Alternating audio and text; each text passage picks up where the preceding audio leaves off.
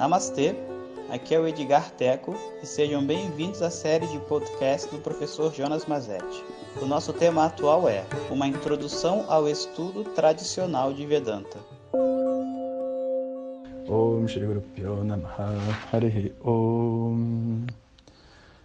Bom dia pessoal Então Algumas pessoas Antes de continuar a história Algumas pessoas estão me perguntando Se é necessário fazer a preparação para entrar para a turma regular Olha, é assim Existe uma preparação porque se você se preparar né, para o estudo que a gente vai fazer, vai começar em março, você vai poder começar esse estudo com mais propriedade. E exatamente, né, eu estou falando sobre preparação aqui nos áudios, né?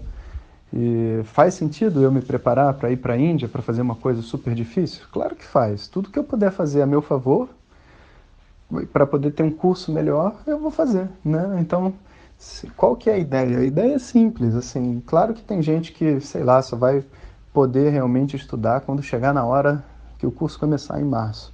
Mas tudo que eu puder fazer para me preparar para essas verdades que eu vou ver, para as transformações que eu tenho para passar, para essa conexão com o professor, eu devo fazer. Então, se você tem certeza que você vai entrar para a turma, eu acho que você deve começar a sua preparação, né, se você puder. E se não tem, você aguarda né, começar a turma em março e, e segue sua vida, né? bem simples, mas é, às vezes a nossa cabeça complica as coisas simples, né? Então, preparação é um luxo, né? Que quando a gente pode ter, a gente faz. E agora voltando à história, eu estava então, sânscrito estava definido, os mantras, os rituais, estava tudo certinho na minha vida. Era um, um, uma cantoria né, de mantras todos os dias de manhã, uma hora de mantras. Era Rudram, eu fiz Rudram todos os dias. Puja, a puja, minha puja era para Ganesha, Saraswati, Dakshinamurti. Eu cantava todos os nomes, né? E era uma coisa muito linda e muito gostosa. Eu lembro que um dia eu estava conversando com um amigo meu e falei para ele assim, cara, eu não sei porquê, mas agora, quando eu faço a puja, eu não sinto mais ansiedade, eu não sinto mais, sabe, pressão para acabar. Eu, eu me sinto muito bem fazendo essa puja, né? É porque agora que virou a prioridade da minha vida, é como se eu estivesse fazendo a coisa certa, eu não estou preenchendo nenhum buraco, sabe? E eu lembro desse momento, foi um momento assim de muita evolução dentro das minhas sadhanas, porque é, criar né, dentro de si esse movimento de, cres de, de crescimento, de, de encarar disciplinas e etc., é, tem que ser feito de uma maneira assim muito como é que eu vou dizer, muito, muito sensível, sabe? Porque se forçar é a receita do fracasso. A receita do fracasso é as pessoas se forçarem. Inclusive, eu diria assim que hoje em dia, pensando nessas iniciações, né? Essas iniciações do mundo espiritual têm muitos segredos. Né? E a, o maior segredo, sabe, não é o mantra secreto que alguém te conta na orelha, sabe? são, é, é um detalhe que vem através da presença de um outro professor que fez aquela disciplina. Mas enfim, depois eu converso isso com vocês. A verdade é que agora eu precisava acertar minhas aulas de Vedanta. Eu já assistia todas as aulas, mas não tinha nada de novo. Então eu fui até a professora Glória né, e pedi a ela, falei, professora, olha só, minha situação é a seguinte, eu estou assistindo aula aqui há 3, 4 anos. Né, e é verdade, todas as aulas são maravilhosas, mas elas não têm a profundidade das aulas que eu recebi na Índia. Mas eu sei que você sabe o que foi ensinado lá, até porque eu já ouvi em algumas aulas as explicações. E ela falou comigo, bom, simples, né? Tipo, essas aulas não são as aulas da Índia, são as aulas do Brasil, e você não tem como explicar para uma pessoa que tá, acabou de chegar em Vedanta o que está sendo explicado lá. Né? E a verdade é que enquanto não houver né, um estudo estruturado, a única coisa que a gente pode fazer é dar um pouco de tudo para as pessoas. Então, quem está chegando recebe um pouco dessa energia de introdução a Vedanta, quem já está mais tempo tem alguns pensamentos no meio do caminho e tem algumas outras coisas difíceis para quem está mais tempo. Eu falei, professor, mas eu quero difícil. e será que a gente não podia fazer alguma coisa?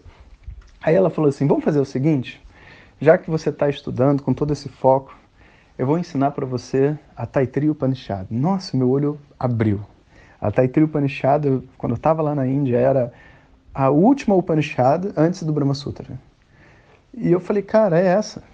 Pronto, né? E ela falou, vai ser bom, porque você estuda, se um dia você for ao curso, você já estudou Upanishad uma vez, vai ser mais fácil ainda, né, de você entender o que o Swami Dayananda está explicando. Falei, tudo que eu preciso, né? Então, todo feliz, né? Cheguei lá, pronto, quando começa, amanhã de manhã, certinho, era na casa dela. Então, quando saía do cachorro, troquei meu horário. Agora eu ia para casa dela para assistir a aula, uma vez por semana, ou duas, eu não lembro.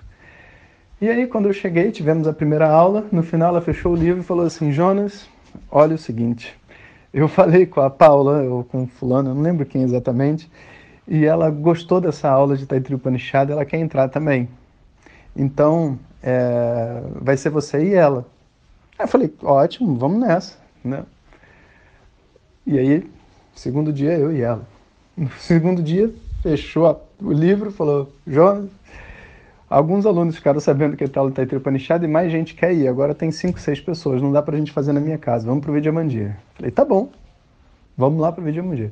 Daqui a pouco, a aula tinha de novo 30 pessoas, sabe? E, e, um monte de gente que não tinha, obviamente, o mesmo compromisso que eu tinha ali, né? E no final das contas, é, aquele efeito, né, de você ter uma aula separada para aquilo, já não tinha mais. A verdade era essa. Entretanto, né, eu acho que o horário, por ser de manhã cedo, né, dificultou para as pessoas irem, então só ia realmente quem tinha muito interesse. E de alguma forma, eu acho que a professora também me protegeu, porque a gente fazia várias discussões em cima da Taittiriya Upanishad, fora também do ambiente de aula. Então, assim, eu tive o que eu precisava, a verdade foi essa. Mas a todo momento era uma aflição, né? E eu acho que até por isso que hoje, assim, eu faço...